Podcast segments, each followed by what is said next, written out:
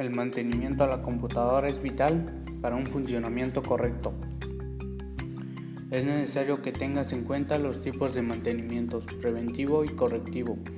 También existe mantenimiento físico e interno. En la mayoría de los casos, el mantenimiento preventivo, como su nombre lo indica, previene el correctivo.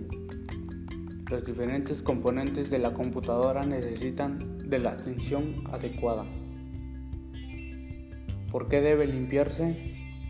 El medio ambiente en el que rodea al computador encuentra en él un imán de polvo junto a la humedad. Por ejemplo, el polvo puede ser un, magnífico conductor eléctrico, lo cual provoca pequeñas fallas en los componentes eléctricos del equipo.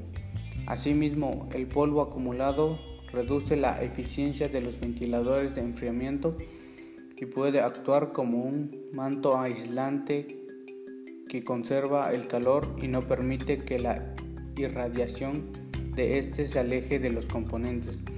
También puede ocasionar atascamiento, degradación de velocidad o ruidos en los componentes mecánicos.